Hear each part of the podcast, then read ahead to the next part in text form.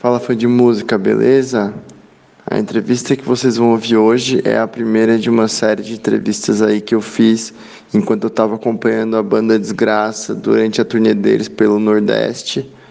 E a entrevista é com ninguém mais, ninguém menos do que com a própria banda Desgraça. Eu conversei com o Felipe Soares e com o Rodolfo Lima em Fortaleza, no Ceará, logo depois do primeiro show em Fortaleza, que foi no dia 16 de dezembro de 2018. Depois a gente ainda seguiu viajando junto por duas semanas. Conversei com muitas bandas aí que vocês vão ficar sabendo nos próximos programas. É isso aí, espero que vocês gostem da entrevista. Sigam a gente lá no Twitter, sigam a gente no Instagram, arroba podlixo, mande perguntas, sugestões. E muito obrigado pela audiência. Fiquem agora com a banda Desgraça.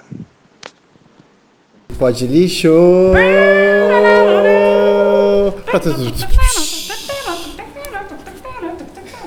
Tava pensando solo mais power metal.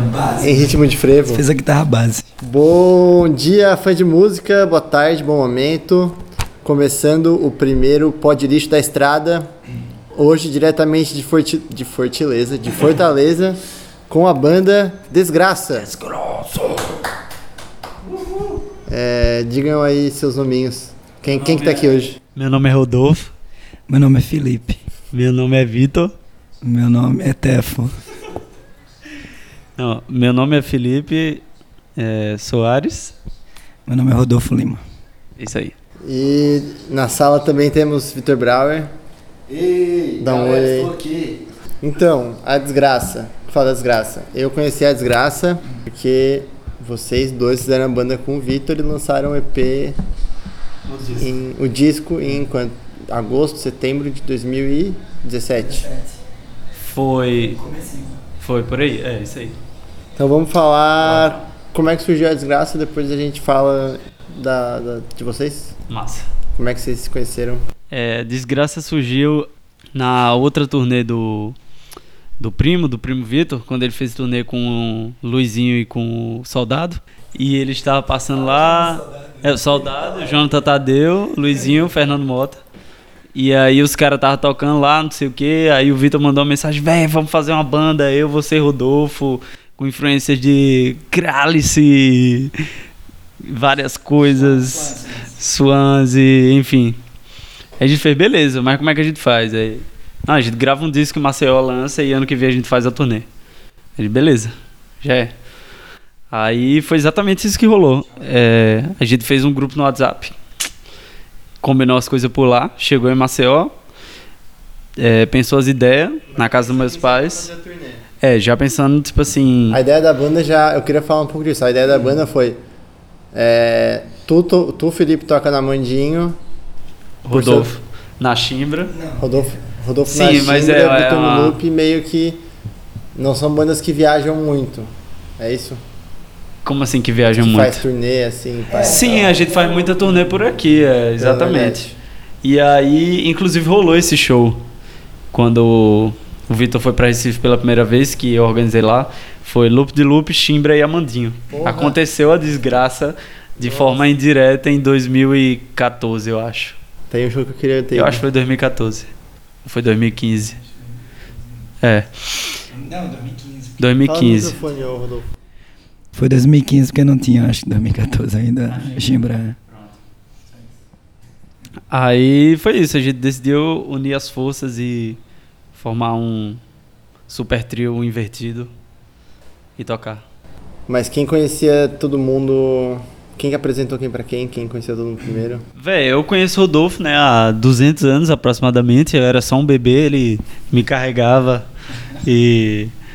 Não, na real a gente desconhecia porque ele era do Pop Fuzz, da Pop Fuzz, um coletivo lá de Maceió e tal. E o Vitor eu conhecia ele dessa época, eu não conhecia o Vitor. Mas aí o Rodolfo que falou, eu acho que foi o Rodolfo que falou, ah, tem a banda, Loop de Loop, eu conhecia. E ele disse, ah, os caras vão fazer show em Recife, tem como se organizar? Eu fiz, tem e tal. E aí foi que eu conheci o Vitor, mas antes só conheci o primo. É, mas na real foi isso. A gente se conheceu antes, eu e Rodolfo, né, em Maceió, muito tempo atrás. Por causa que ele mantinha o coletivo lá e, enfim, eu já tinha tocado em evento dele. Ele produziu o meu primeiro show. Não foi, primo? Muito tempo atrás. Foi no Linda Mascarenhas, é. Na Bomba e Stick Garden. Minha banda. É, chamava Stick Garden. Era uma banda que eu tinha quando eu era garotão. Com quem? Com Gively Simons, que hoje toca Lambada Quente. A gente não é mais muito brother, mas enfim, o cara é de Maceió. Foi o começo. É, foi o começo. E, enfim, O que, que vocês eu tocavam? conheci. A gente tocava, véi. Nem sei dizer exatamente o que era, mas era meio. meio indie, meio. meio anti, é, umas referência muito antiga, pouco atual. Acho que isso era um dos problemas. Mas assim, a banda durou um tempinho, a gente até tocou em Recife, tocou em alguns festivais. É, Depois eu fui pra Recife de vez morar lá e aí não rolou mais a banda. Mas enfim, o Rodolfo produziu esse, esse meu primeiro show e a gente se conheceu mais ou menos nessa época que foi 2000 e Ai, Não. não, 2000 e 2000, não, muito antes. Antes eu Não, muito antes, primo. Ô Rodolfo, que tu acha das pessoas que saem de Maceió pra ir pra Recife? Tentar a vida. Eu não posso mais reclamar muito disso. Ah, é por quê? Já reclamou muito na época. Eu já fui muito queimado. Quer dizer, mentira. Eu tô sendo queimado hoje em dia pelos meus amigos, porque fazia muito parte dessa galera que era muito contra você morar em Recife, principalmente em São Paulo, né? São Paulo é pior. Acho que o Brasil inteiro, quem não é de São Paulo sofre isso. Já fiz música, né? Falando isso. Mas hoje em dia eu não ligo muito pra isso, não. Tô mais anarquista que isso. Essa besteira. Tem que acabar. Tem que acabar as linhas imaginárias. Concordo com meu primo. E, enfim, foi aí que a gente se conheceu, é, em Maceió, nos anos 2000. 2010, por aí. 2009. Acho que foi 2009. Eu acho que foi 2009. Não, foi 2009, 2010. E aí Enfim, foi um dos outros. Eu tocava bateria bateria, com 15 bateria. aninhos. Exatamente. É, o Vitor eu conheci só depois, mas o Rodolfo conheceu antes. Como eu conheci Vitor Brauer? A gente, a gente chegou a mais ou menos lançar o, o primeiro da Loop, né, Vitor? O Recreio. A gente fez meio que uma. É, não sabe. O Kaique, ele mantinha contato com o pessoal da Loop, eu acho que não com o Vitor, mas sei lá, com alguém. Aí tinha mostrado isso e eles estavam, na época, a gente, todo mundo trabalhava muito com uma distribuição variada de selos, assim, você tentava lançar por um um selo no Nordeste, né, um selo no Sudeste e tal, porque eram selos muito pequenos, assim, tinha muitos coletivos na época e tal. Então era muito bom para ficar difundindo a música, né, assim, lançar pelo máximo de pessoas que você pudesse. Não, não, não é que lançar, mas difundir para o máximo de pessoas que você pudesse, e os coletivos e os selos, nessa época, eu acho que eles agiam um pouco assim. Um pouco menos na, na questão, assim, tanto do, ah, vamos prensar esse disco em alguma coisa, era mais na coisa de jogar a música para todo mundo ouvir. Na internet, e daí tentar produzir show em- Maceió. Então acho que o recreio ainda rolou uma coisa assim, de tipo, ah, distribui o, o CD da gente aí e tal. E era mais o Kaique que tinha contato com o pessoal. Só que no Sal Grosso, que foi o próximo disco, aí a gente lançou mesmo, assim, a gente tipo, colocou em todas as, né, nos meios que a gente conseguia, etc, e fez todo aquele trabalhozinho de assessoria. Aí a gente conheceu a banda mesmo, e eu via a Loop de Loop, assim, eu lembro que eu vi é, a primeira do Sal Grosso, Enquanto Você Dorme, enquanto, enquanto Você Dorme, que é do Gustavo, né, inclusive. E eu lembro que eu vi assim, eu tava lavando os pratos e eu fiz, não, peraí, tem alguma coisa errada nisso aí. Tipo, está muito diferente, tá ligado? E eu lembro que eu, eu via muito umas coisas, assim, eu gostava muito de Jair na época e tal, a gente já tinha um contato com Jair. Só que quase ninguém cantava em português, né? Pouca gente. Ainda mais esse som, assim, né? Alternativo e tal. Que a galera até às, vezes gostava de dizer que o loop era shoegaze e tal. Mas essas coisas, assim, muito específicas, sabe? Aí eu lembro que eu vi aquilo e disse, não, velho, isso é, isso é muito doido, isso é uma coisa muito diferente. Aí eu vi algo de podre e eu fiz, não, eu preciso ser amigo desses caras, assim, tipo, realmente eu preciso ser amigo desses caras, porque eles estão fazendo o que eu sempre quis que fizessem, assim, que eu, porque, eu- porque eu não fiz e fiquei puto que eu não fiz. E eles fizeram, e, e eu virei fã, assim, nesse dia. E Chimbra tem alguma coisa a ver com essas coisas aí? Chimbra tem muita influência do Loop de Loop, pra mim, assim, né? Tem muita influência. Até porque algo de podre no Rei de Minas Gerais, eu, eu acho que essa música, ela basicamente quase que influenciou o disco inteiro da Chimbra. Não sonoramente e não, tipo, diretamente na questão das letras, mas assim, como um argumento. Tipo, a maneira de fazer o disco. assim. É, tipo um esqueleto, assim. Tipo, ah, dá pra fazer desse jeito. Aí eu peguei as referências que eu tinha maluca, que algumas eram diferentes deles, mas eu, eu diria que dentre as três maiores influências do, da, pra Chimbra acontecer e eu começar a compor em português, que eu não, não fazia isso antes. Antes você tocava na Bastia, né? É, e tinha a Bastia antes, que eu tocava bateria, né? Mas você compõe em português na Dead Funk? É, eu já tive uma banda de ska, de ska core também. Ska Quem punk. nunca, né? Quem nunca? Tô com um skazinho. Gosto muito, inclusive. Toda vez que eu vou malhar, eu ouço um skazinho, às vezes. Acho massa. mas é isso aí. Que, que é? Então, mas é isso. Eu, eu, eu, o Loop de Loop é muito importante. E... Quer que era pra falar mais? Você. Né? Não lembro. Como você conheceu o Vitor? Aí eu conheci o Vitor assim, né? Aí a gente chamou eles, porque a gente virou muito fã da banda. E a gente chamou eles pra fazer o Maionese, que era o festival que a gente fazia. Que era o. Chegou a ser o maior festival de Alagoas, assim, mas também acho que meio que só tinha gente, não tinha muito outro festival. Mas a gente chegou a ter um. Trazer umas bandas meio grandes, tipo, grandes do underground, né? Tipo, Autorama, Bideobaldi, Macaco Bong. Trouxe uma banda da Suécia também, o Truck Fighters, que foi uma bosta a experiência, os caras otários. Por quê? Foda-se, Truck Fighters. Os caras escroto, era paia. Rock and roll, É, é, não sei. Aí eu conheci o Vitor. Nesse rolê, quando eles vieram, assim, é, eu já conversava com ele meio que é, pelo Facebook e tal. E aí, man? Beleza, man? É, meio que, ah, não sei o que, você é um grande letrista, eu sou muito seu fã. Ele, pô, nossa, não sei o que, massa, foda, vamos aí tocar. Eu, Porra, é isso mesmo, vamos. Aí ele veio pra cá, eles tocaram, foi bom pra caralho, eu convivi um pouquinho com ele, mas a gente sempre continuou falando, assim, né, e eu fiquei cada vez mais fã, assim, da banda, eu sempre fui muito fã da Loop de Loop. Eu gosto até de fazer questão de falar isso, que eu, tipo, em primeiro lugar, não... É, a gente lan- lançou pela Pop Fuzz, mas lançou pela Pop Fuzz porque a gente virou fã da banda, assim, tá ligado?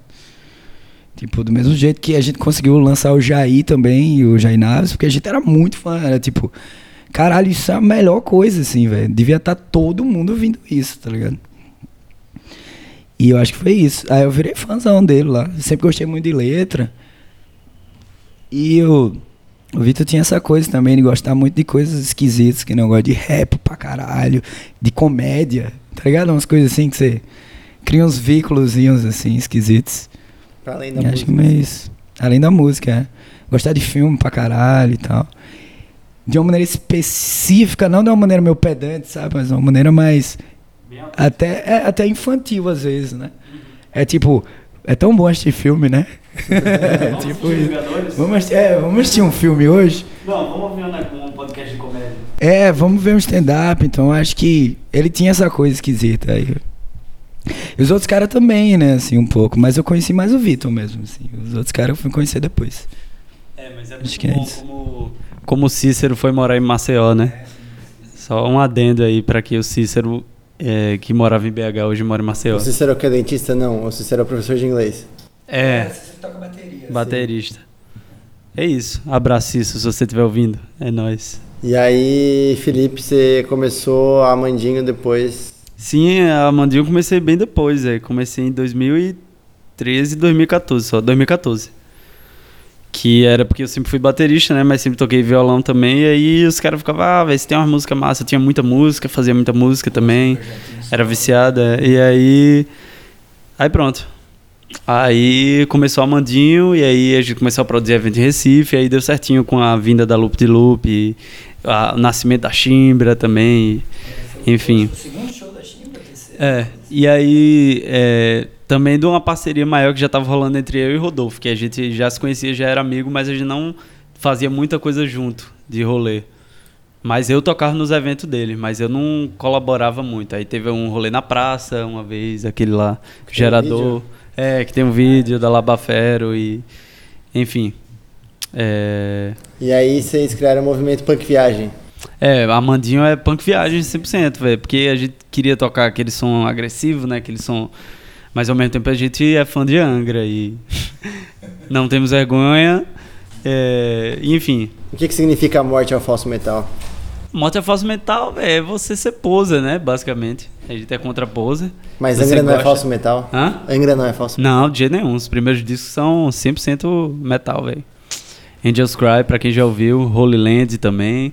São discos importantíssimos na minha vida, do Smith também. Então, não podia ser diferente, Amandinho. Vocês começaram a tocar a turnê semana passada. Pode falar quanto tempo vocês vão ficar na estrada? Sim. Até quando Eu não sei quando é que esse podcast vai pro ar, provavelmente vai ali pelo dia 3, 4. Mas como é que tá sendo essa parte do Nordeste que foi até agora? Ah, tá sendo bem massa. A gente. Normalmente os primeiros shows são horríveis, mas a gente teve um primeiro show bem bom lá em Recife. É. Bem foda, deu uma galera e. Um evento totalmente underground e, e colou uma galera que nem sempre cola. E deu pra ensaiar? Deu pra ensaiar bem mais, porque das outras vezes a gente. Da outra turnê, né? Eu, eu e Rodolfo, a gente foi lá pra BH e ensaiou com o Vitor lá. Mas como dessa vez ele veio e na casa dos meus pais, meu pai fez um estúdio. Então é outro esquema, tá ligado? A gente tem disponibilidade de ficar tocando o dia todo, quando a gente quiser. É um grande privilégio. E isso ajudou muito.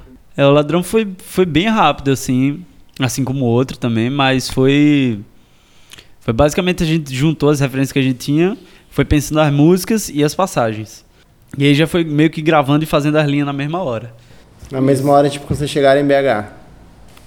Ou não? Vocês estavam gravando pela internet? Não, a gente fez tudo em Maceió, pô. Tudo em primeiro Maceió. disco. O primeiro disco. Tudo foi gravado em Maceió. Aí vocês só ensaiaram em BH? O segundo também. A gente só ensaiou em BH, exatamente. A gente, tudo foi gravado em Maceió. Dos três discos. Desse agora a gente vai ter que gravar umas coisas na estrada, mas assim, basicamente tudo gravado em Maceió. O, a diferença é que o primeiro disco, o primo Vitor gravou as baterias primeiro, e a gente foi montando as músicas a partir da estrutura da bateria e criando, fazendo as melodias e aí pensando as letras. Enfim, a gente tinha um conceito bem conciso, né, do ladrão.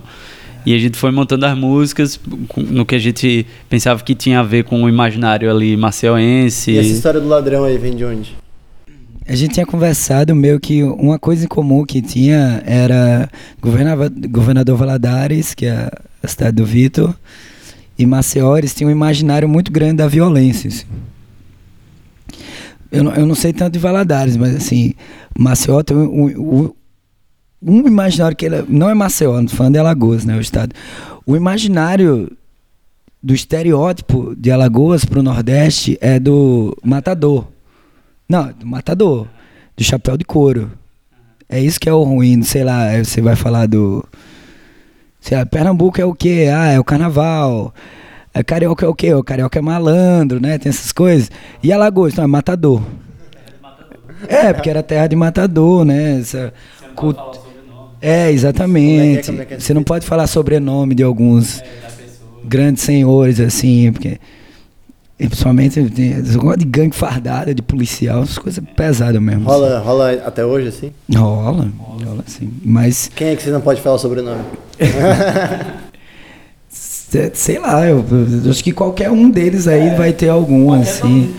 É, qualquer um, um deles vai ter. Mas eu fiquei tentando falar algum aqui, mas eu, eu, eu poderia falar de muitos, assim, aí eu melhor não falar. Só pra falar de um só, não vou.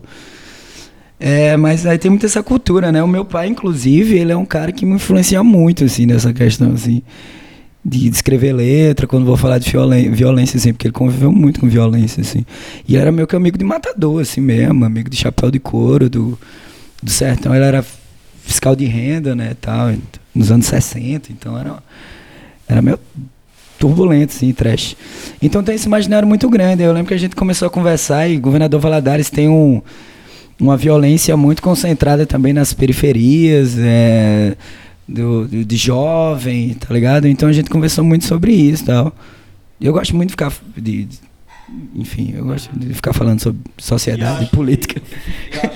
Foi isso. Não que seja diferente de outras capitais, de outras É cidades, história, né? mas é que eu acho que existe uma coisa mais parecida, tipo assim, que, que vai um pouco pra personalidade do ladrão, tá ligado? O- Enfim, é o da, que tipo assim, que o ladrão é sempre tratado da mesma forma, né, nos cantos como a gente conhece, enfim, os programas policiais e, e então a ideia era fazer uma coisa que é, meio que contasse uma história de um jeito diferente, que não Tem tivesse cara sido que virou contado. ladrão, uma coisa assim. É, do ladrão que faz festa, que ele tá ali, enfim.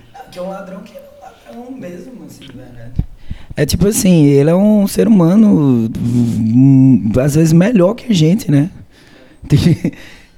e não é o cara que é ladrão, é um cara que vive a mais da sociedade no sentido de fazer coisas legais. Mas todo mundo faz coisa ilegal, né? Todo dia alguém faz alguma coisa ilegal, né? Mas tem uma galera que convive mais com a ilegalidade, né? Por causa da, da classe social e por causa do, do ambiente e tal, não sei. Mas a questão era meio que isso, é sempre humanizar muito esse assunto. Era quase que uma, não, não chega a isso, mas quase que tentar humanizar a violência, tá ligado? Assim. É, tipo, a violência é muito presente, assim, mas essas pessoas não são os nossos inimigos, tá ligado? Essas pessoas somos nós, tá ligado? De verdade, nós como sociedade, como seres humanos, com oportunidades e com não, não oportunidades. Então, eu acho que essa foi a coisa que a gente tentou fazer, né, no Ladrão. Era tipo, vamos, ma- bem mais amarradinho que o Madrugada, por exemplo, né? O Ladrão era tipo amarradinho mais, é, tipo, vamos contar uma história, assim, mais ou menos. Vocês não acham madrugada é, amarradinho? É conceitual, mas é menos, né? Ah, Ele é mais amarrado de um jeito diferente, eu acho. Ele tem um. Mas não fala do mesmo ladrão? Não, ele aparece em uma música, assim, só fala o nome ladrão, assim, meio que como se estivesse numa festa. E, enfim, o ladrão também vai ser perdoado e vai se perdoar. Mas a ideia, na real, era. É porque o Desgraça também não. Não tinha essa ideia fechada do outro, do segundo disco ser igual ao primeiro, de se contar a história de uma pessoa, de um personagem e tal. Era, queria contar a história da madrugada. E, enfim, isso foi uma ideia do Vitor e deu certo, tá ligado? É, enfim, são várias histórias né, de personagens diferentes, de diferentes pontos de vista acontecendo ali na madrugada, tipo assim, do Playboy até Diferentes pontos de É. vista, classe social, né? Tudo, assim. Tem desde um. É, de gênero de tudo, tribos, né? De uma maneira antropologicamente falando. Que tribos aí vocês conseguem lembrar? Ah, Eu não sei, por exemplo, a gente fala na segunda música. Porque não é muito certo também, a gente não É. esse cara é Playboy, sabe? É tipo assim, meio que. E tem tipo assim, o cara que é.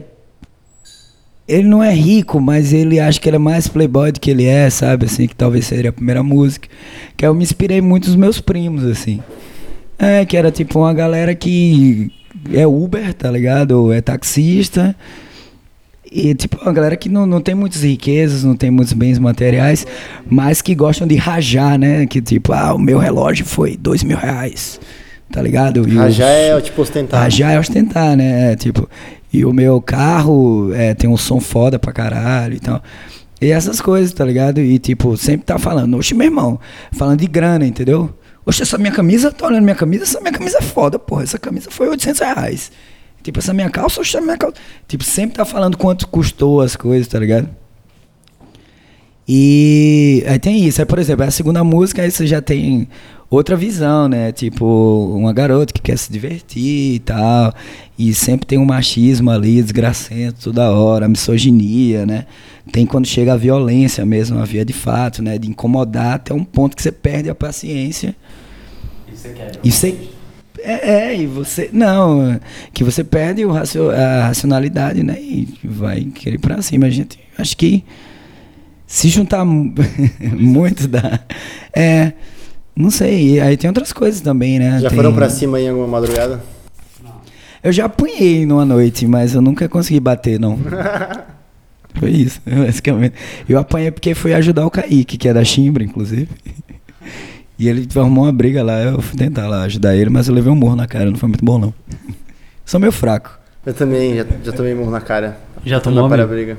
Porra, velho, é foda. Nunca bati, só apanhei. e você já tem algum conceito aí pro álbum novo? Ah, o terceiro disco vai ser um disco de amor, né? Um disco romântico.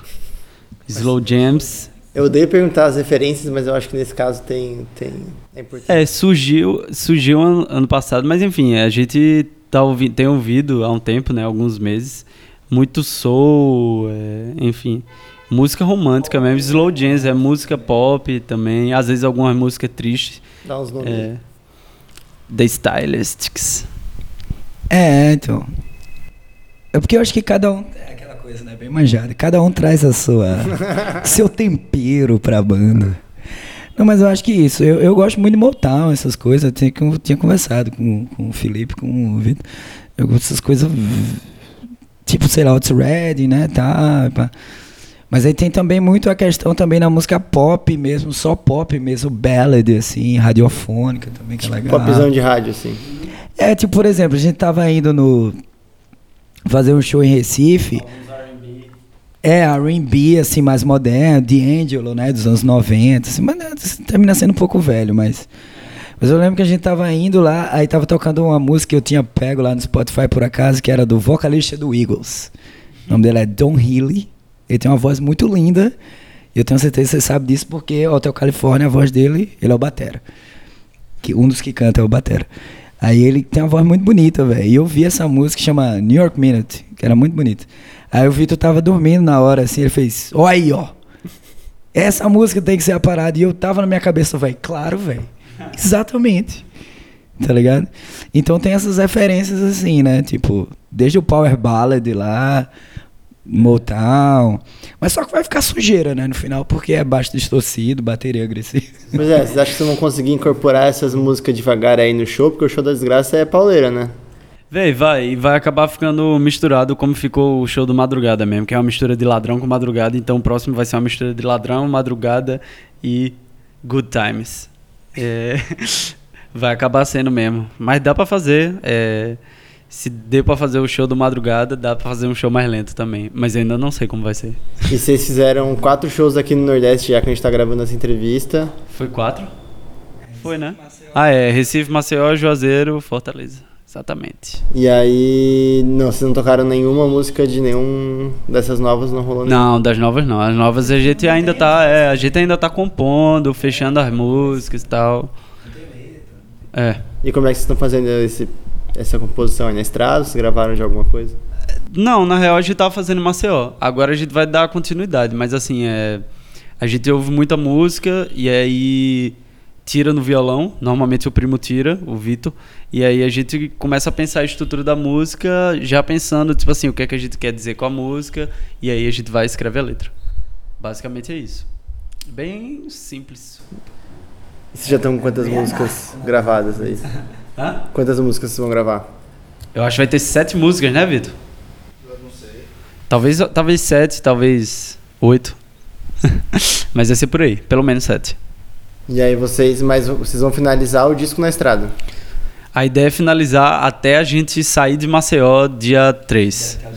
É, tecnicamente a gente tem que finalizar até aí, mas assim, se a gente não conseguir, a gente vai gravar o que faltar na estrada mesmo. A ideia é lançar enquanto vocês estiverem na turnê. Não, Não? porque aí depois da turnê só que o primo vai mixar, masterizar, é, deixar bonitinho pra gente poder lançar depois da turnê, provavelmente em março.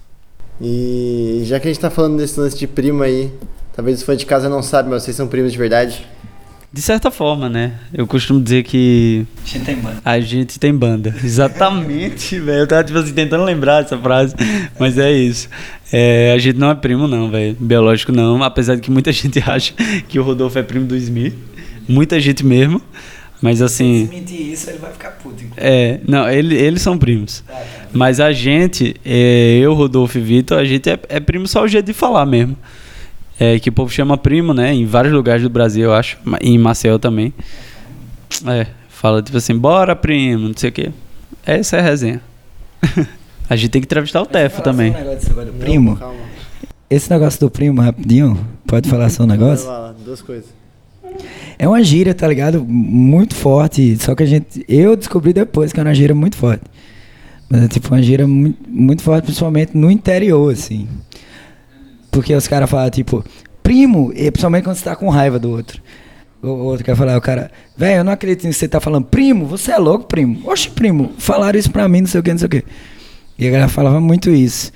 Mas a, a ideia foi assim, um dia eu tava, eu e Smi, assim, a gente tava meio bebo, a gente tava falando de música, ah, não sei o que, as bandas, devia todo mundo se unir e tal. Porque a gente é primo, né? Total, isso, eu sou totalmente a favor. Aí, porque a gente é tudo primo, velho, tá ligado? A gente tem banda. A gente olhou um pro outro e fez. É, né? A gente tem banda, então quem tem banda é tudo primo, a gente é. Quem tem banda é tudo primo. Bom, já que vocês estão nessa aí de falar de se juntar e tal, o Rodolfo, por muito tempo, fez parte do Pop Fuzz.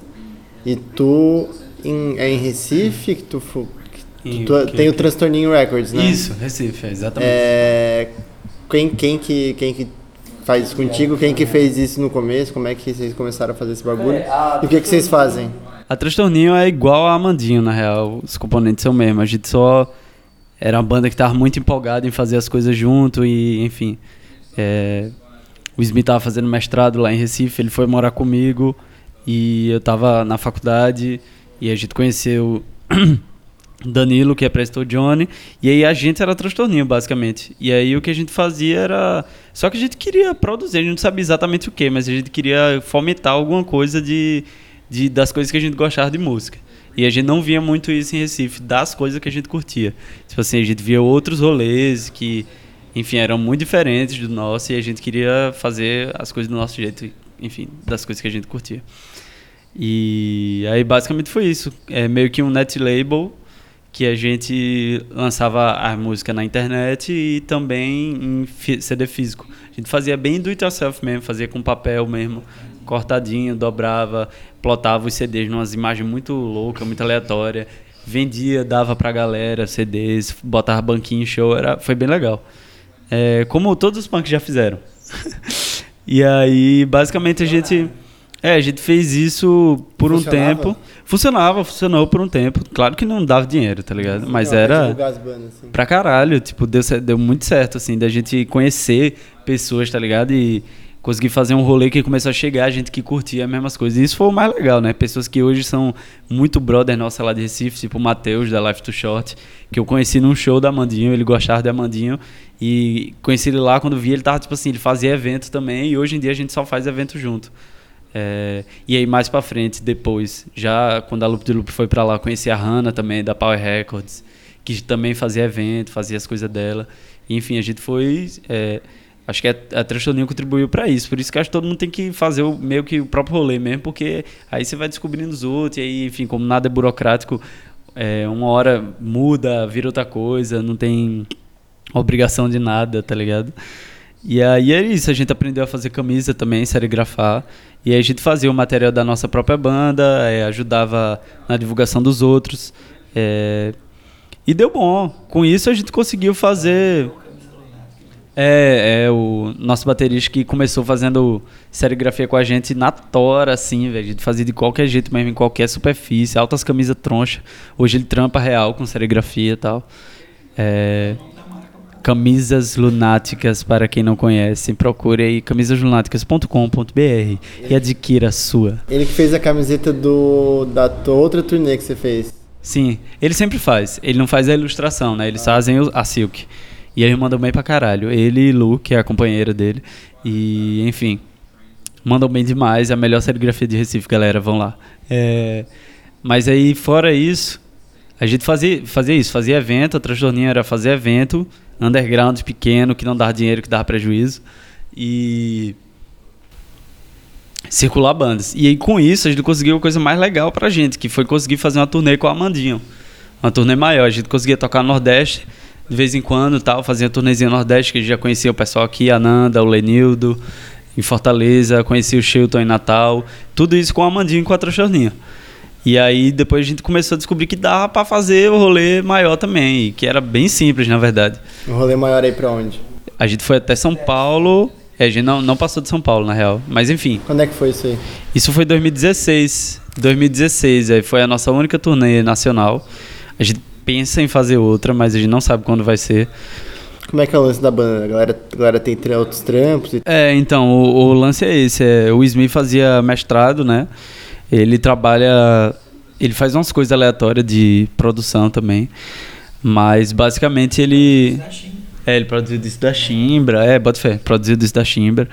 Ele tem a banda dele, Wicca Surf, com a minha irmã Júlia. E inclusive lançaram um single hoje. É, Wicca Surf. Hoje. Hoje. Hoje, no Não dia é desta hoje. gravação. Hoje, dia. Ah, a galera que tá live aí é hoje. Dia. É, Fala pra galera que é hoje. Hoje é dia 18? 18. 18 de dezembro, tá. E aí, enfim, já deve ter lançado há muito tempo. Se pá, já lançaram outro, se pá, já acabou a banda quando vocês estiverem escutando. Mas. Mas é isso, o Smi é psicólogo, né? Ele não, não, é, não trabalha com psicologia, mas ele, é, ele quer pesquisar tal. Ele tem um lance aí de pós que ele já começou, já voltou e tal. E eu não sei como ele tá atualmente. Mas Danilo. É, esquisito. Danilo é assessor de imprensa de um colégio. Se formou comigo em jornalismo. Eu sou Frila, né? E Johnny trampa pesado na camisa lunáticas. E aí por isso que a gente não consegue fazer turnê atualmente. Porque nunca bate. Nunca bate. Sempre que a gente pensa, ah, vai dar férias de alguém, aí não dá. Mas se a gente se organizar direitinho, vai dar. Em algum momento. É, mas o que eu estava falando antes? Ah, sobre Amandinho, Transtorninho, Recife, né? Tal. É, mas aí, beleza. Amandinho, a gente fazia eventos lá. Transtorninho foi isso. Depois a gente foi cansando de fazer enfim, foi aparecendo mais obrigações e tal na vida real. Ah, sim, a gente não, a gente cansou de, de fazer evento, não, foi de fazer disco, o disco mesmo, prensar o disco. Porque dava muito trabalho e, enfim. A gente decidiu ficar só como net label e desde é muito então. é muito, muita grana? Não, pior que isso? não, é barato. Uma, uma plotagem na época que eu fazia, eu conseguia 50 centavos. Mas a galera ouve? Vé, então, é, isso era em 2013, né? 2013, 2014. Então, a gente também foi percebendo que, enfim, apareceu os Spotify da vida, né? E aí as coisas mudaram e a gente fez, ah, velho, foda-se, é melhor investir numa divulgação em outros cantos. E aí, basicamente, é o que a gente faz hoje. Mas a gente não leva tão a sério, não. A transtorninho, ela é bem meio capenga, assim. E eu acho que a gente meio que gosta de ser meio desse jeito. Porque... Meio tosco? Meio tosco mesmo e não ser nem um pouco profissional. Porque, enfim, é o que a gente faz com os amigos, né? Claro que às vezes é bom ser impessoal e pra gente conseguir fazer uma coisa mais, mais direta e ter um alcance maior. Mas atualmente não é uma preocupação grande da gente. É mais deixar músicas lá e, enfim, mandar e-mails e entrar em contato com a galera quando rola algum lançamento. E a gente tem uma newsletter também que tem como se inscrever no site, tem um monte de gente lá inscrita, aí a gente manda e-mail de vez em quando, às vezes uns e-mails aleatórios. Falando tipo o quê?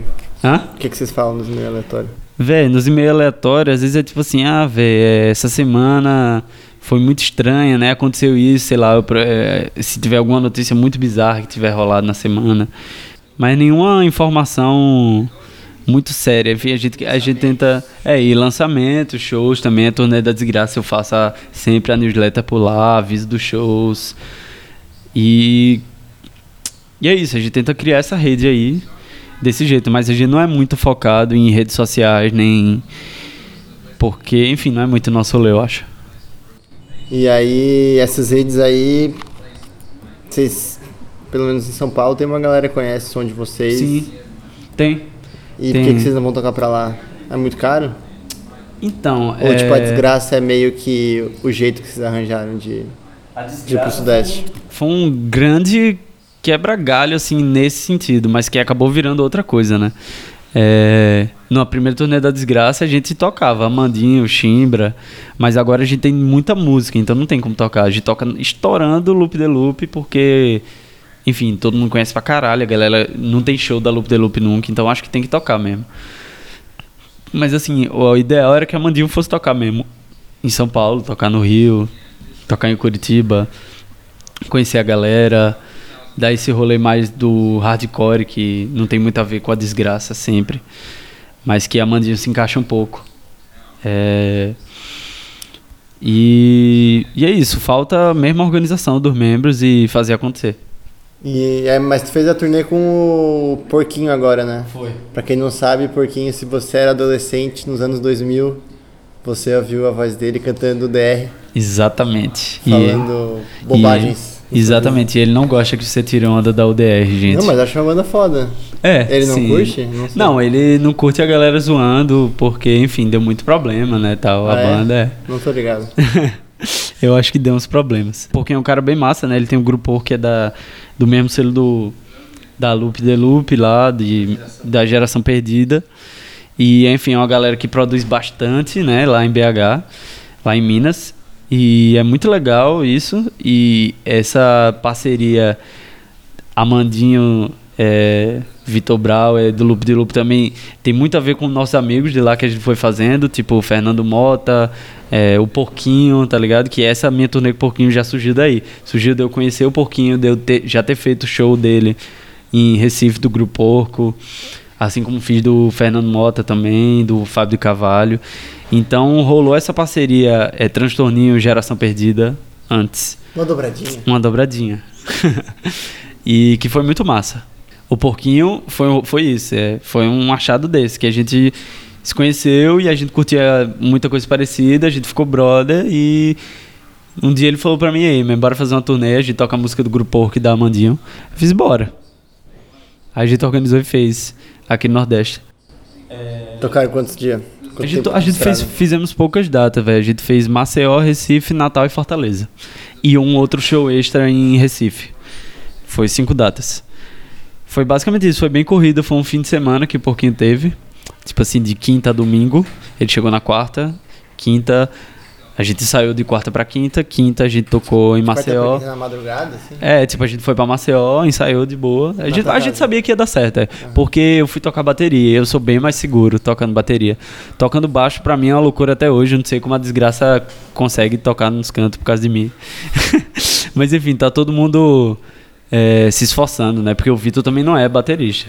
É, mas ele virou baterista com desgraça e a gente já tá tocando melhor do que na outra turnê. O Rodolfo sempre foi vocalista, né? Pra ele tudo é mais fácil, porque ele é estrela da banda, enfim, músico profissional. Agora você pode falar da. Deixa eu ver se tem alguma coisa pra concluir. Sim, a turnê com o Porquinho foi muito foda. A gente fez aqui, foi nesse mesmo esquema de marcar direto com as pessoas, que é o esquema que todos nós fazemos hoje em dia, né? Como é que é esse esquema aí? Fala mais. Marcar direto com os lugares, é, liga pra casa de show, se não atende, liga pros amigos e diz, velho, ó, tem isso aqui, ou então fala no zap e a pessoa marca com a pessoa e vê se tem todos os equipamentos, e aí junta todos os amigos, convida uma galerinha, o show dá no máximo 50 pessoas, no mínimo, é, às vezes pode dar bem pouco. Então, se o, se o fã de casa quer marcar um show da desgraça, ou, da- ou aqui no Nordeste quer marcar um show do, do Chimbra Amandinho, como faz? Véi, é só mandar mensagem pra gente, literalmente. Você vai, bora marcar, bora. Se der, a gente marca. Se não der, não marca. A gente sai pra dar um rolê, sei lá.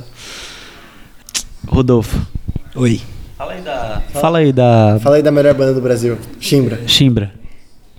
Fala como você conheceu dela. Por que, que, por que, que vocês não não estão no Lollapalooza? Porque o Lula Palusa é feito por pessoas profissionais. Não, então.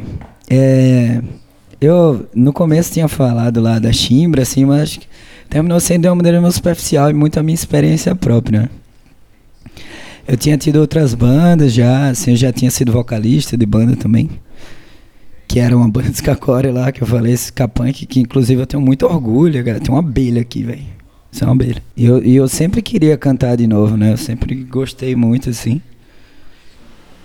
E eu passei muito tempo só tocando bateria na Bastia, né? Que eu, porra, eu também uma banda que, dos meus dois brothers, assim, que eu amo muito, o Kaique e o Jorge, né? Inclusive tem a Jorge, vai lançar disco. Ele me falou que vai lançar no começo de janeiro. Bom pra caralho, vocês têm que ouvir. Você gosta de Build to Spill, Dinosaur Jr., essas coisas. É muito bom. Uma pegada brasileira. Um tiquinho de carimbó. Um, um- um tantinho assim de, de carimbó. É, mas enfim, aí tipo, a, a Chimbra também é uma, uma galera assim, é meio que o Batero, o Buzuga, ele é um cara da cena muito forte, assim, sempre foi. Meu punk favorito de Maceió. Levou muita gente legal pra tocar lá, do hardcore, assim. Eu acho que o, o Buzug e o Jó, que é o guitarrista, eles fazem mais que esse papel, assim. Eles eram os caras que vieram do, do hardcore, do crush, do grind e tal. Eu tinha tido essa banda, Skacore também, mas eu, eu fazia muito parte da galera mais rock alternativo e tal. Mais do indie. Mais do indie mesmo, né? Indie true. Do, do beat happening. Como é, como é que é o indie true? Qual a diferença aí, pra O quem não sabe? O indie true, pra quem não sabe, é até 99. é não, tem banda boa depois, tô zoando. Não, então, mas tô zoando. Mas a gente fazia mais parte desse som, mais rock alternativo, indie e tal. Mas sempre na cena punk, porque Maceió não tem muita essa diferença, né? Era, teve uma época que era uma cena mais hardcore melódica e tal. Música, eu também tocava com a minha banda ska muito. Mas enfim, aí acabou isso, aí depois de muitos anos, em 2015, aí é uma galera assim, essa galera super diferente, mas eu, o Kaique, a gente era muito amigo, morava na mesma casa, tipo irmão, assim. E tinha um Brunão, que era o baixista também, que era muito amigo, assim, melhor amigo da gente também. Aí juntou com o Buzugo e o Jó, que eram esses caras que eram amigos, mas assim, mais distantes. E que vinham mais do rolê, mais crust, grind, hardcore, mais. No sentido da, do, do hardcore. Hardcore panfletário, até eu poderia dizer assim, saca? E a gente pegou, e a gente queria fazer uma banda de emo, velho. E tipo, ah, vamos fazer uma banda de emo, old school. Chimbra era pra ser uma banda de emo old school. É, é meio que é, né? Um pouco, mas é, é a ideia Eu é acho pauleira assim. demais pra ser emo old school. Você acha? É porque a gente termina sendo muito fã de Cólera, né? De Garotos Podres e tal. Que, pô, Cólera e Garotos Podres é das minhas bandas favoritas, assim. As coisas que eu ouço até hoje me emocionam. Eu choro quando eu ouço. Quando eu ouço Cólera, eu choro, velho. De verdade, assim. E mais ainda, gritando HC, tá ligado? Tudo isso, assim, é coisa que eu amo do fundo do coração mesmo. Eu acho, tipo, a mesma coisa Pink Floyd, assim. Redson, descansa em paz. Pô, por, por favor, né, Anjo cara? inocente. Que homem, né, cara? O cara mais positivo. do- As letras mais simples e, e, e diretas que emocionavam a gente, né? Todo mundo tava brigando, todos os punk estavam brigando, ele tava. O vivendo tava lá. Exatamente, né? Ele tava lá, ele tava cantando verde, né? Verde não devaste, né? Tipo, puta que 78. pariu, né? É foda. É, mas enfim, aí teve isso, eu acho que a, a Chimbra meio que surgiu dessa doideira, assim, era tipo, ah, vamos fazer uma banda meio Cap'n Jazz, né, que é uma das minhas bandas favoritas, e dos caras também, ah, vamos fazer Cap'n Jazz, Braid, pô, esses sons assim, Polara, né, não tem como, Polara, né? não tem como falar, eu É a tua banda preferida da história do emo brasileiro. É, é, depois da Legião Urbana, minha banda favorita brasileira. Real? Cara, assim, a que eu mais ouvi é o Legião e depois é o Polara. Talvez a minha favorita seja o Loop de Loop, assim, mas as que eu mais ouvi foi o Legião e o Polara. assim. Já foi algum show do Polara? Não, não consegui velho. Eu sou. A gente já tentou levar lá pra Marcel, mas não conseguiu. Não rolou por quê? Ah, coisa de grana. A gente tinha muito pouca grana, eles precisavam de alguma grana a mais. Assim, eles precisavam de grana pra fazer o rolê deles e a gente não tinha grana. Foi uma coisa assim, só. Bem boba. E eu sou fãzaço mesmo, assim, tipo. Eu copio muita coisa dele mesmo, assim, do, do cara. Porque eu sou fã de Aguine, sou fã de. das carreiras solo dele e tal. Mas enfim. Mas eu nunca queria fazer uma coisa que fosse parecido ou igual, tá ligado? Com aquilo, assim. Era uma referência que eu tinha. E a ideia, assim, da Chimbra é tipo, pô, a gente é de Maceió, Lagoas, né? Um lugar que tem mais folguedo, mais coisa, tanta cultura, tanta coisa. E era natural pra gente, né? Você, como eu trabalhava muito com cultura, todo final de semana eu ia ver um show de de de coco de roda, tá ligado? Do maracatu, do baque. Então era uma coisa que tava muito presente, assim, toda hora, assim. Eu, tipo, velho, tem que ser isso, né? Eu tenho que falar de onde eu sou. Aí eu acho que daí veio essa coisa meio que. Quer dizer, ah, véio, vai ser tipo Cap'n Jazz com. Sei lá, com o Nelson da Rabeca, tá ligado? Cap'n Jazz com. Um Jackson do Pandeiro, entendeu? Tem que ser uma coisa. Mas vocês tentaram ter uma regionalizada, assim. É, mas sem forçar a barra, entendeu? Não tem pandeiro, não tem. é, não tem alfaia, não tem nada disso. Vocês acham que você faz isso com os temas das músicas, com as letras? Acho que um pouco, né? Tipo. Tem uma música até que você gosta, né? Quilombo dos Palmares, né? É uma coisa muito específica, né? Falando de um lugar que foi a maior resistência negra do, do Brasil, né? Da América Latina, né? Durou quase 100 anos, né? Mais de 100 anos, né? De existência, eu acho. 100 anos de existência. pesquisando ontem. É, foi Mas quase enfim, 100 você que anos. tá ouvindo em casa, põe no Google. É. Tira, esse- tira essa dúvida. Procura aí, é Serra da Barriga, Quilombo dos Palmares, Zumbi, Gangazumba, Dandara. Então aí teve isso, assim, aí muito forte, aí tipo, ah, eu quero falar de coisas, assim. E eu também não queria ficar falando de, ah, meu coração está muito triste, por quê? Porque eu já tava meio velho também quando a banda começou. O pé na bunda não, não era mais um motivo pra escrever. Pé na bunda é uma besteira, minha gente, pelo amor de Deus, né? É, então, falar de coisas assim que me deixavam triste de verdade, né? Que apesar de privilegiado, né? Não, você não precisa ser privilegiado e achar que tá tudo bem e ótimo, né? E eu nunca, nunca me senti bem. Não com o meu. Assim, é o meu privilégio. É ridículo você falar que seu privilégio lhe incomoda. Mas, assim, nunca, nunca passou batido, entendeu? Assim, nunca achei que era motivo de. de ah, que bom. Não, não é. Não é que bom, não. Vamos repensar tudo, então. Porque, assim. Apesar de viver uma vida capitalista, né? Assalariado e tal, essas coisas.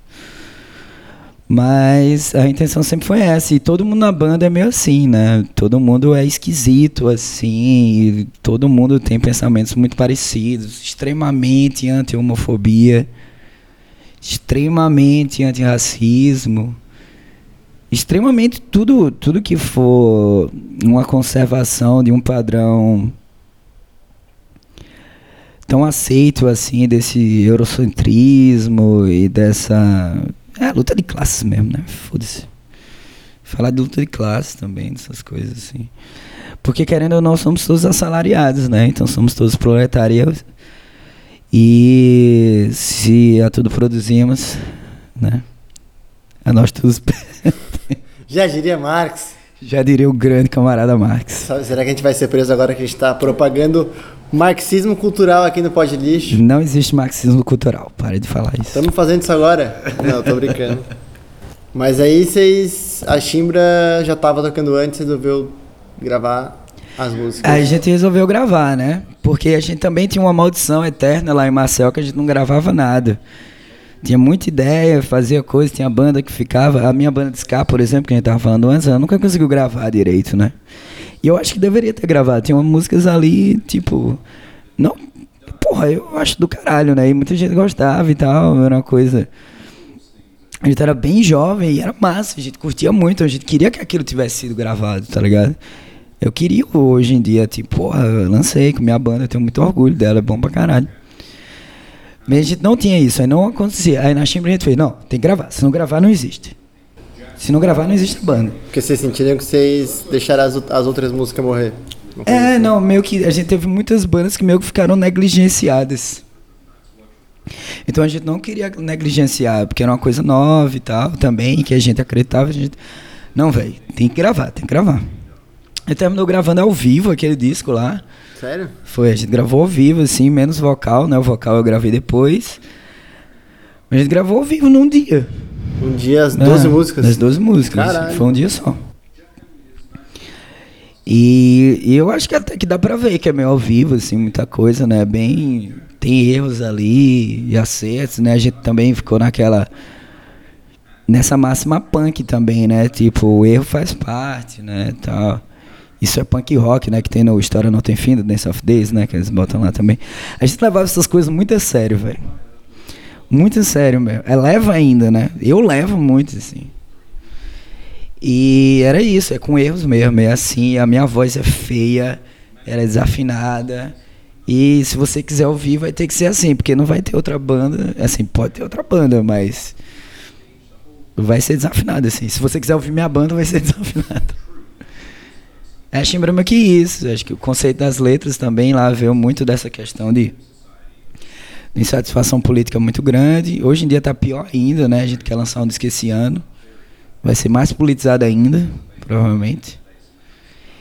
E tinha aquela coisa assim do. Que a gente brincava, que era tipo remo político, né? Porque é o que deixa a gente triste de verdade, né? Não é só o que deixa você é porque essas coisas que deixam a gente triste, você. você é, é ruim. Eu, eu tô ligado que é muito ruim quando acaba um relacionamento. Já sofri muito com isso. É muito ruim.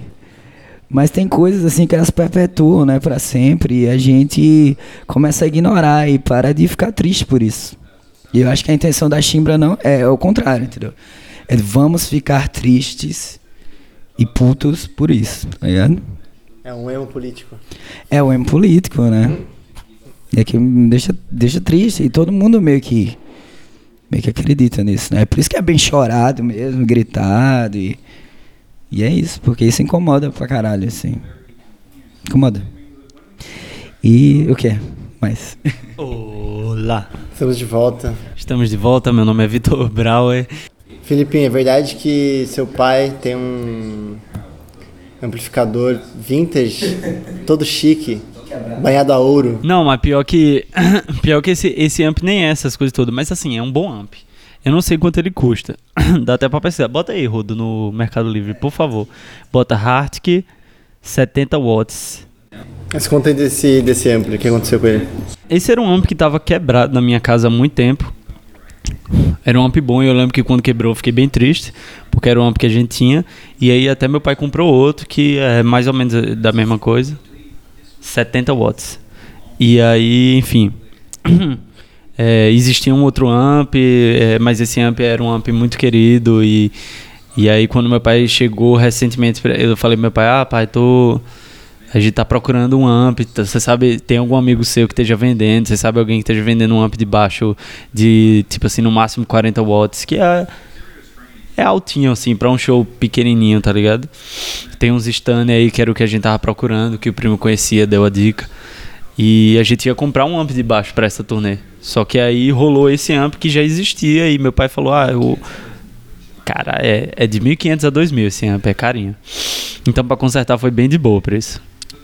É, só que ele é 110, que não é um. Na verdade, não é nem só que, né? Tem muito amp que é 110 e, e tal. Só que como ele é antigo tal, precisa de um transformador específico que fica embutido nele. E. E aí meio que eu sabia que isso poderia acontecer. Tipo assim, não acho que. é, de jeito nenhum que quando queimou lá em Juazeiro foi de propósito. De jeito nenhum. Foi só uma, uma má interpretação mesmo. No momento. Que eu falei, galera, não liga sem o transformador, por favor. A galera falou, tipo assim, velho, pode ligar 220? Eu fiz, pode. Mas não liga sem o transformador. Não tira o transformador nem a pau. Aí beleza, cheguei lá, tava ligado sem o transformador. Mas já estamos resolvendo, enfim. É, se não tivesse dado esse problema, é, como disse o primo, a gente ia ser roubado, ou sei lá. é bom pensar assim, né? Tipo, alguma merda tem que dar, velho. Tipo assim, a outra turnê foi muita merda, tá ligado? Tipo, sempre dá merda. É normal acontecer coisa ruim. Tipo o que aconteceu de merda? A outra turnê estourou muito o pneu do carro, tipo assim. Vocês viajaram com o carro do... O, o Corsinha foi. E aí estourou muito pneu em momentos bem difíceis, tipo, de, de um show pro outro. E, e o, o motor não bateu, mas quebrou a corrente dentária. Também a gente chegando em Goiânia, que foi uma bronca do caralho, mas a gente conseguiu resolver e deu tudo certo, mas foi, foi bem tenso. Quebrar o amp eu acho que é muito de boa comparado a isso. Mas é mais treta de carro, é mais... É, com previsto de carro, assim. É, isso. No outro a gente teve mais problema de carro, mas também porque a gente não levou o nosso equipamento. Nesse a gente pensou, tipo assim, velho, o que faltou em alguns shows foi um amp bom. Então como que a gente faz pra resolver? Arruma um amp. Dá pra viajar com um amp de baixo? Dá. Então arrumamos, né? Consegui esse amp. É, no terceiro show queimou, né? Mas já estamos resolvendo para que nos próximos a gente possa usar. E na real a galera é muito disposta e a galera ajuda muito. É, nos outros shows a galera arrumou, né? Tipo assim, teve amp nos outros shows, que, no outro show que a gente tocou. E nos próximos também vai ter. Então não teria bronca também. Tudo se resolve conversando com a galera e vendo quem tem um amp. E, enfim, todos esses problemas de turnê fazem parte. Vocês, as duas bandas, as três, né? Amandinho, Chimbra, Desgraça. Não sei, me passa um, um- uma imagem de que o processo de vocês é bem, tipo, caseiro, amador, feito em casa. É ainda, queria, queria saber, tipo, como é que é pra vocês é, tipo, o fato de, de conseguir hoje ter um estúdio em casa, assim, acaba incentivando de alguma maneira pra vocês gravar, lançar som, fazer Sim, banda eu acho que acaba... eu acho que tem muita banda que deixa de fazer as coisas porque bota muito problema, né? Diz, ah, não, não vamos gravar porque a gente não tem como gravar uma bateria. Tipo, velho, a gente grava com um condensador e um SM57, tá ligado? E uma plaquinha de, de som normal, assim. Então é bem caseiro. Bem caseiro mesmo. um estúdio, mas. É, tipo, não, é tipo, é, só, é um espaço que tem uma bateria, tipo, tem, tem condição de fazer isso. Tipo assim, é, é só você se organizar que dá pra fazer. E é como muitas bandas têm gravado, ainda bem. Tipo assim, claro que a gente, a gente, a nossa vontade é de gravar cada vez melhor, tá ligado? Se a gente tivesse equipamento caro, a gente usaria. Mas como a gente não tem, a gente usa o que pode, enfim, vai. Como o Vitor produz muito disco, ele já tem muitas manhas da produção, de mixar bem, de, de dar os timbres ali na pós legal, e enfim, fazer o som soar quente, alto tal. Tudo isso dá para fazer se você pesquisar um pouquinho sobre equalização, sobre compressão, aprender a mexer no software. Tudo isso que dá para fazer em casa, pesquisar na internet, enfim, com as ferramentas que Deus nos deu. Que o governo americano nos deu. Quem Ah, eu, eu queria dizer isso, mas preferi falar outra palavra. E assim, como é que é, é, Não sei se foi tanto com a desgraça, mas como é que é fazer. Tipo, fazer uma música no teu quarto e, sei lá, dois, três anos depois tá fazendo uma turnê pra. pra tocar essas músicas em outras cidades, assim. Ah, O que que você sente vendo isso? Ah, muito legal, né? É tipo, antes era uma coisa mais difícil, assim, mais improvável antes da gente fazer turnê. Mas desde 2014, quando a gente começou a tocar mais e, enfim, descobrir que é fácil, que é só organizar, se tornou muito bom, porque você descobre que não é tão difícil assim você passar sua mensagem né, para as outras pessoas e, enfim, conseguir organizar um evento divertido e que não seja um evento excludente e tal. É, tem essas tretas aí de cena que são complicadas, né? É, dos espaços que a gente cria e como a gente cria e com que voz a gente tá falando as coisas que a gente tá falando. E, mas assim, eu acho que toda produção independente, underground, é muito colaborativa nesse sentido mais geral. Da gente criar, é, mostrar que é fácil fazer, que exige trabalho, claro, e que, mas que enfim, é viável e que é a melhor coisa que tem, você formar uma banda e tocar com seus amigos nos cantos. E tem gente que vai nos shows? Tem, tem gente. É, às vezes pouca gente, às vezes um pouquíssima gente. Às vezes bem mais do que a gente espera. Tem algum lugar que foi assim, bem mais do que você esperava? Tem, Recife deu muita gente. É, aqui deu muita gente também. É também onde a gente tá inserido, né? Tipo, as turnês da, da Chimbra e da Mandinho são muito diferentes, por exemplo, das turnês da Loop The Loop. Que enfim é uma banda. É, que é. As bandas têm alcances diferentes, públicos um pouco diferentes, não muito não, porque enfim a gente tá inserido na mesma classe, né? Mas é, acaba que no final das contas é tudo do it yourself, é tudo autêntico pra caralho O e. que, que é o do it yourself pra vocês? Velho, do it yourself é, é- eu acho que é isso. Essa, essa, essa turnê é você fazer uma turnê com as próprias mãos. Né? Você marcar os shows e você levar o equipamento, tá ligado? Porra, tudo isso é do it yourself. E do it yourself é a nossa escola, né? De todos nós. Acho que é sua, a minha, do Rodolfo, do Vitor. Cada um um pouquinho diferente aqui e ali, mas de todo jeito trabalhando nós mesmos, acreditando que nós podemos produzir nosso próprio resultado e enfim. Acreditar, tem que acreditar. Mensagens de apoio pro fã de música em casa.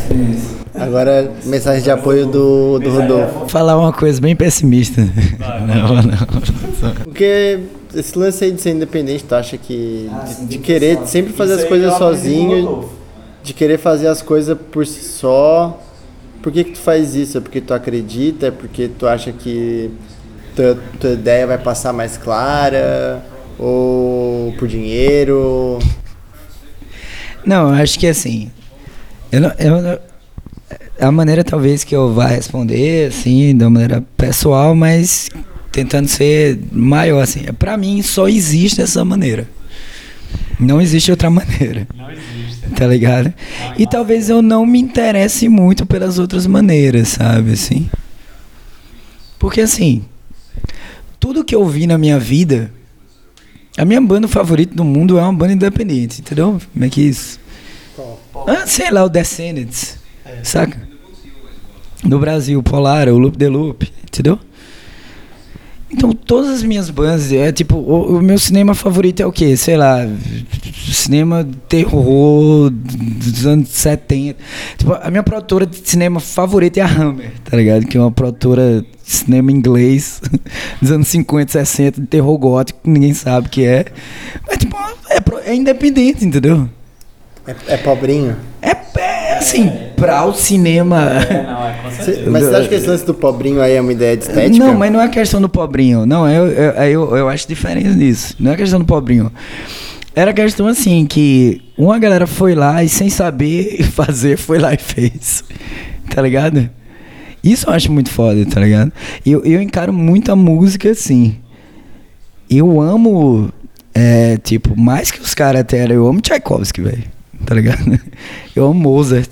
De verdade mesmo, eu ouço isso quase todo dia, assim. Eu amo de verdade, eu amo tipo Stravinsky, que é mais louco, experimental. Eu gosto, eu gosto de música clássica, assim, de verdade, mas e beleza, esses caras eles só eram apoiados pelo governo ali, então eles eram meio que os caras que tinham os editais, né? Vamos Mamando dizer nas assim. tetas do governo. Mamando nas tetas do Da governo. É, da Lei Rouanet. É... Mas, tipo, fora isso, assim, até, tipo, os caras do jazz, assim, você vai ver, tipo, um selo como Blue Note, tá ligado? Blue Note era um selinho bem pequenininho, assim. Beleza que ele era de uma grande gravadora, mas era um selinho pequenininho. Aí você vai pegar, tipo, o que é que eu gosto de reggae? É, tipo, Trojan. Trojan era uma coisa que era muito pequenininha, que lançava umas coisas da Jamaica. Aí o que é que eu gosto de punk? Eu gosto da SST, eu gosto da Alternative Tentacles, tá ligado? Umas coisas muito pequenininhas. O que é que eu gosto no Brasil? Da Laja. Uma coisa muito pequenininha. Então era isso. Era o que era sucesso pra mim. Isso é o sucesso pra mim. O meu sucesso não é Warner. Tipo, mas eh, falando no sentido de gravadora, assim. Não. É, não é o Guns, tá ligado? Eu gosto de três músicas do Guns, velho. Tipo, beleza, tá bom ali. Eu, eu, eu gosto disso, é, é isso. Então, pra, pra mim, o que existe é isso. Eu entendo os outros mercados, mas o mercado possível pra mim é esse, é porque é o mercado que eu gosto. Eu quero isso. E essa questão do yourself, pra mim, é o seguinte: é tipo, véi, eu tenho que fazer isso porque ninguém vai fazer por mim e eu tenho que fazer, acabou-se.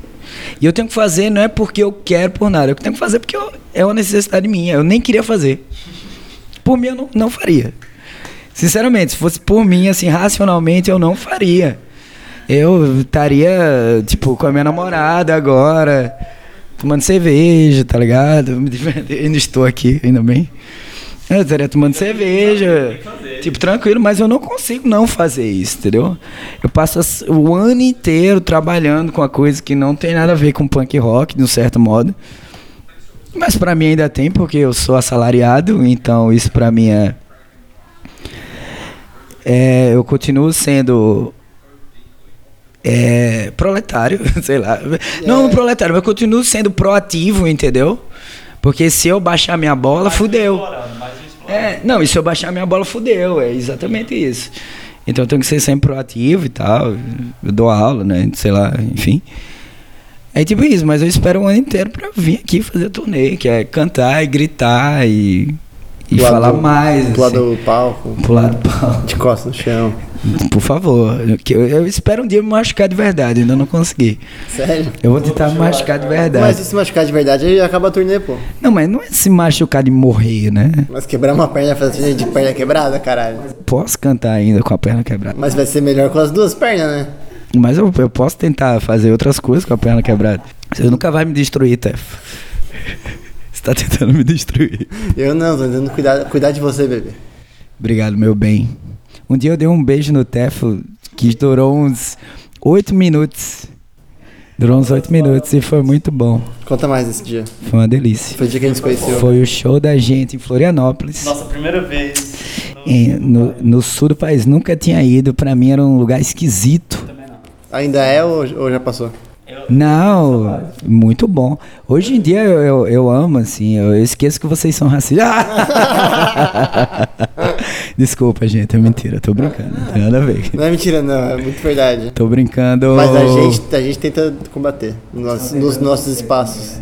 Todo dia. Ah, que bom, amigo. É isso. Eu, é, mas é, mas exatamente. Pô, importante isso, né? Porque a gente fala essas besteiras assim, mas é isso, né? Você tem que tentar não ser. Então, mas é isso. A gente achou foda. O show do Florianópolis foi um dos melhores, né? Mesmo assim, foi muito bom. Galera mais firmeza, assim. Muita gente boa, galera. Muito mesmo, assim. Assim, não precisa falar bem só porque vocês estão falando comigo, tá? Não, não é não. Não é de verdade. Florianópolis são um dos melhores shows. Florianópolis foi muito bom. Criciúma também foi muito bom, mas Florianópolis pra mim foi, se brincar, foi o melhor show do torneio, eu acho. Foi muito bom. E assim, a impressão que eu tinha era que a galera era meio fechada. Pronto, é, eu tive essa impressão, a galera era meio fechada, assim, meio tipo, ah, tá. Do sul ou de Santa Catarina?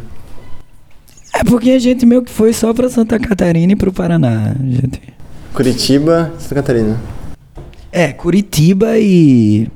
Florianópolis e Criciúma, né? Foi isso, os três só. Curitiba achei a galera mais fechada, assim, mas talvez eu acho que no dia tava chovendo muito. Isso é uma, piada, né, pra lá, né? Que sempre tá chovendo, né? É, porque- Os caras estavam tirando lá. Cara, chovendo, ah, tá, beleza, Curitiba. Mas então, tava chovendo muito no dia, a galera não colou muito. Florianópolis tinha muita gente, assim, a galera muito interessada. E tipo, a gente chegou, a galera já chegou falando, tipo, aí, que foda. E era, foi tudo o contrário, assim, tipo, de- sei lá, tocar em Recife, a galera não falava do, do jeito que falou comigo lá no de Florianópolis. Então, isso já destruiu toda essa impressão, assim, que eu tinha. E foi muito bom mesmo, muito bom, assim, o lugar era muito legal, tudo foi muito legal. E o lance aí de, de viajar pelas estradas. Ô, caralho. Deixa eu. Viajar pelas estradas fazendo Pelas show. estradas desse Brasil. Véi, eu acho muito bom. Eu gosto muito da estrada, assim. De estar no carro eu me sinto meio em casa, assim. O, o Vitor tem essa coisa meio psicopata de. Ah, vamos dirigir agora, 39 horas. ah." Aí eu, eu ah, parei um pouquinho menos. Mas eu acho legal, assim, essa estiga. Mas eu realmente gosto muito de estrada, velho. Eu, eu trabalho no sertão, não trabalho em casa, eu sempre tô viajando. Minha namorada mora em Recife, então. Mais umas 5 horinhas de carro pra ver a namorada. Onde você trabalha? Ah, eu trabalho em Santa, Santana do Ipanema.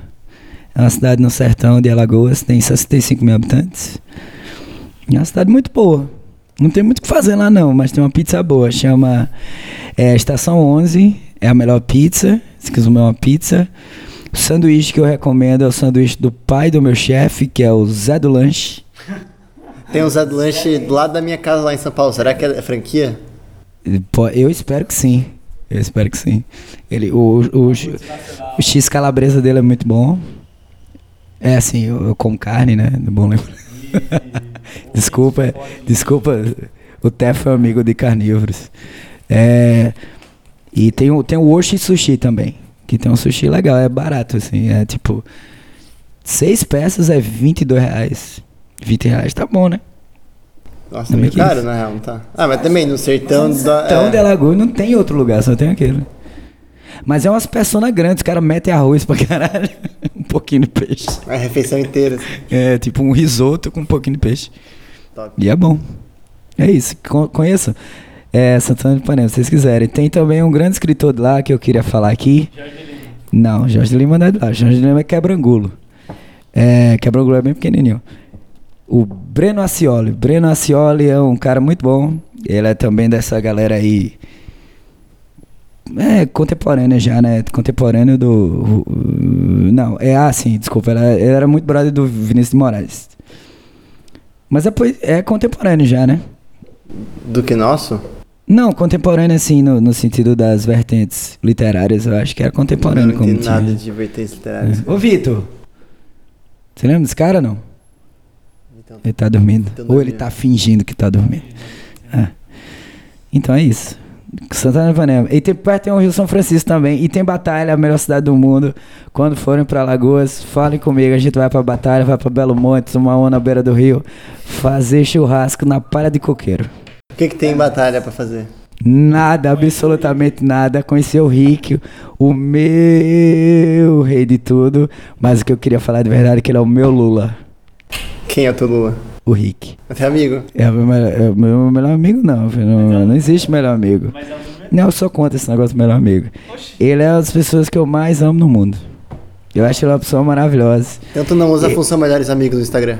É, então, tem que, tem que acabar com isso. Tem que botar na história normal. Eu sou contra. Tem mais alguma coisa? Vamos fechar o programa? Quer uma vinheta, um solinho de guitarra? Já deu que que os uma, ouvintes- uma hora e quinze aí. Carai, tá Acho que a ótimo. gente falou bastante. Falamos pacas. É, fala aí com o, o fã de música.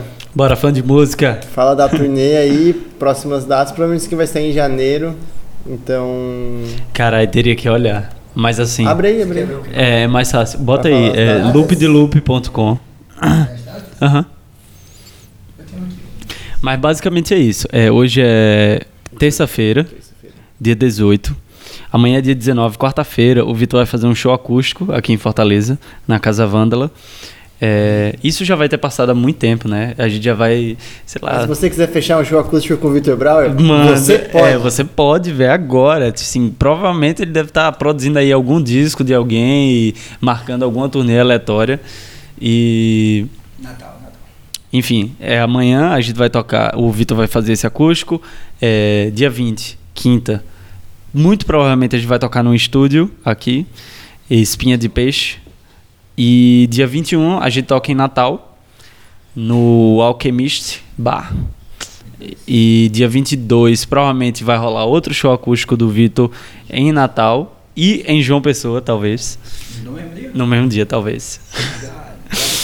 Dia 23 a gente toca em João Pessoa e dá uma pequena pausa, que enfim, dia 23 a gente toca, a gente vai para Recife, eu e o Vitor a gente fica mandando lá o disco e compondo ao mesmo tempo junto com o Rodolfo que vai estar passando o Natal com a família dele e, e depois vai passar algum, vai voltar para Recife.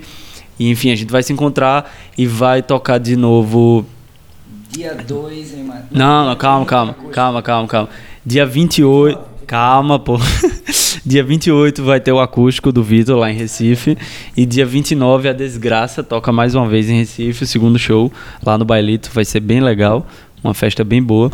E dia 30 o Vitor toca acústico de novo em Maceió, no Zeppelin.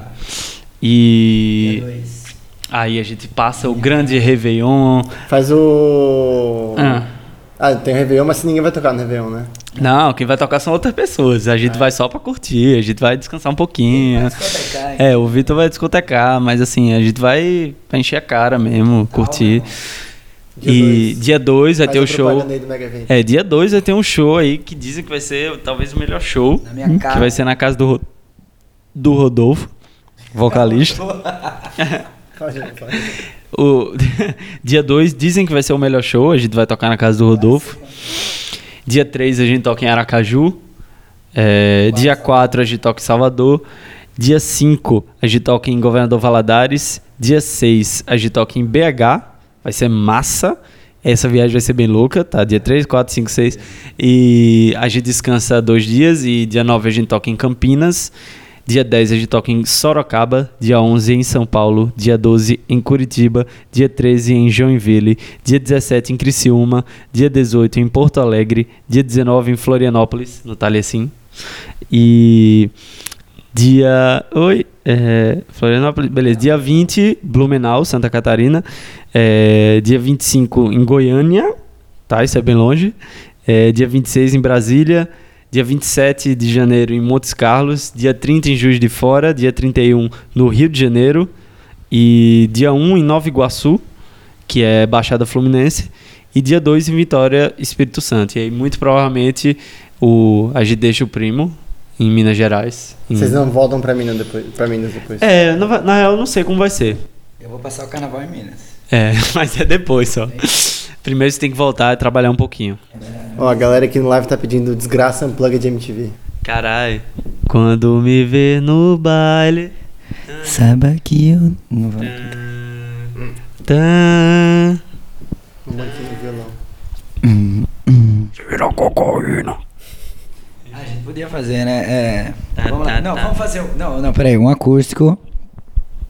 A música mais pesada que tiver. Qual é a mais pesada de todas? Não, mas.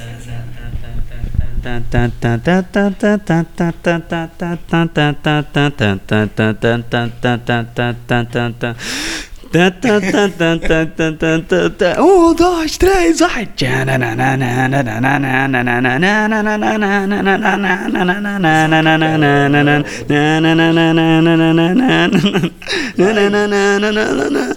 Tira o pé do chão e vou arrumar uma confusão.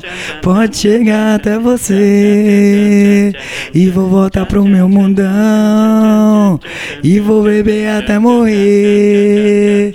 Nós vai trepar até cair. Aqui no meio do salão. Faço burugudu, hein? E depois ver o sol nascer. É o que, Vitão? Cheira cocaína e vai descendo até o chão. Eu disse cheira cocaína e vai descendo. Cheira cocaína e vai descendo até o chão. Eu disse cheira, graças a Deus, e vai descendo. Quando chegou guarda peça bem escondidinho. Botam pra galera, pois já sou considerado do lado da morena. Vira menino, ela que manda no patrão.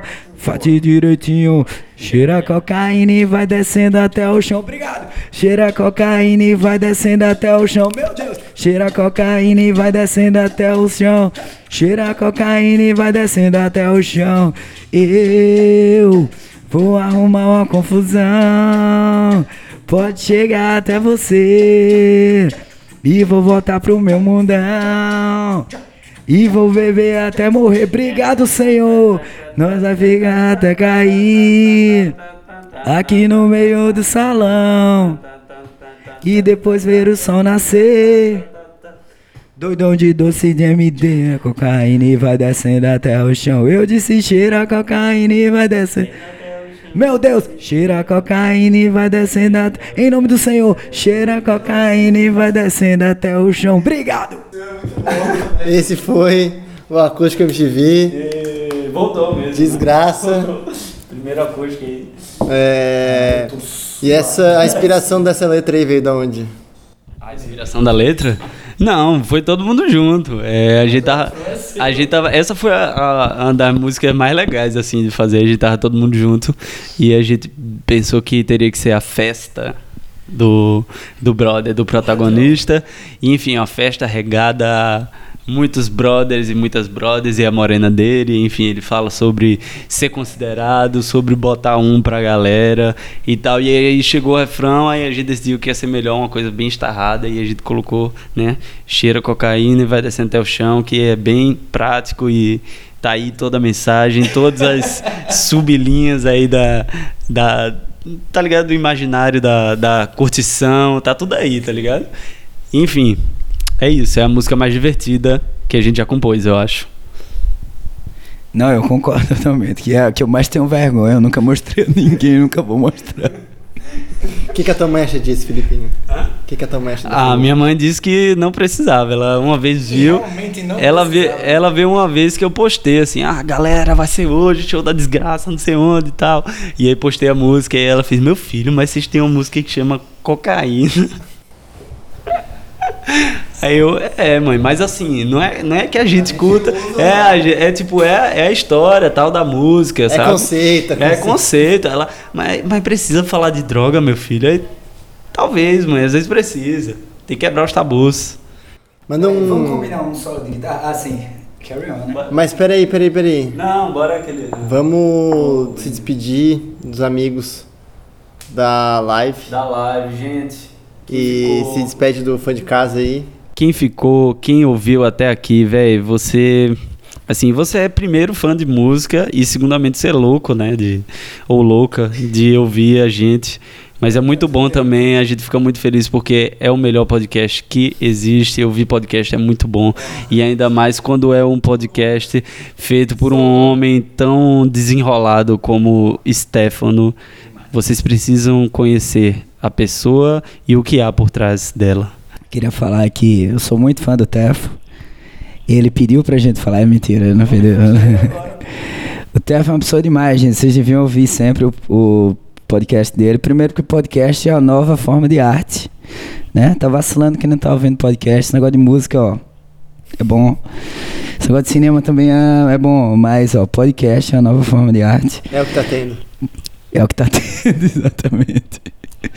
Mas não, velho, tem que ouvir, é muito bom o podcast. Você pega o, o seu carrozinho, o seu busão, o seu sua bike, o seu skate, você fica ouvindo um som, fica ouvindo um podcast. Não precisa pagar prêmio no Spotify. Podcastzinho, exatamente, é de graça. Então, podcast na cabeça. Eu sou fãzaço do Podlist, então... Mas é pra dar um tchau não, pros fãs de. Não, eu quero falar é bem de você, cala sua boca. Você deixa eu falar bem de você agora. Tá bom, tá bom. Não, antes do Galera, até mais. Obrigado aí ter ficado aí esse tempo todo. Eu não acredito que vocês são fã da gente. Pode ser do Vitor e do Felipe, não meu. E do, do, do Tefo. Não sejam meus fãs, por favor. Não Chimbra faz é banda isso, do vocês Brasil. Valeu, galera. Ouçam Chimbra, ouçam Mundinho. Ouçam Ouça a minha banda, Chimba, não ouça dele. É. ouçam a banda de seus amigos e das suas amigas. É muito importante isso. Façam podcasts. Vão nos shows, Vão nos shows, porra, pelo amor de Deus. É. comprem camisetas Comprem camisetas, apoiem a cena literalmente. com seu dinheiro. Exatamente. Isso, não vai ser importante. Isso é bem importante. Bem importante mesmo. Você quer falar de dinheiro? Não, eu quero. Antes do tchau final. Não, quero falar um negócio. Não, sério, ó, esse negócio aí é certo. Ó, anarquismo. Acabou. O mundo. zen budismo um pouquinho, primo. Zen budismo, daqui a pouco eu falo. Vocês conhecem o Krishnamurti? A gente pode falar sobre isso. Gente, a única ação é a não ação, primeiro. Isso é Zen budismo. Mas segundo é o seguinte: acabou esse negócio de ficar comprando coisa no supermercado. Não pode. Tem que comprar coisa na esquina de casa. Camisa, vai comprar camisa de banda. Vai comprar camisa de banda, short da banda se tiver, vai comprar também, né? Coisa dos nossos pequenos produtores. Vai comprar comida lá, uma fruta, não sei o que, vai comprar no pequeno produtor, lá, vai ficar, vai ficar comprando Walmart, não pode. Entendeu? Tem que acabar isso aí. Tá ok? É... então é isso, gente. É tipo assim, a gente não tem como desvincular ainda muito fortemente do, do mundo capitalista, mas a gente pode pegar esses pequenos pontozinhos de fazer o dinheiro ele transitar entre pequenos produtores. Eu acho isso muito importante. Eu queria realmente falar isso. Espero que um dia o anarquismo vença, Tef. É isso aí. Valeu! Isso aí foi de música. É, encerrando aqui a entrevista com a desgraça. Sigam a gente no Instagram, no Twitter, arroba podlixo. Mandem perguntas, mandem sugestões de banda aí pra entrevistar. E até o próximo Pod Lixo na estrada, se tudo der certo. Falou! Vocês querem gravar o solo de guitarra? Tananana,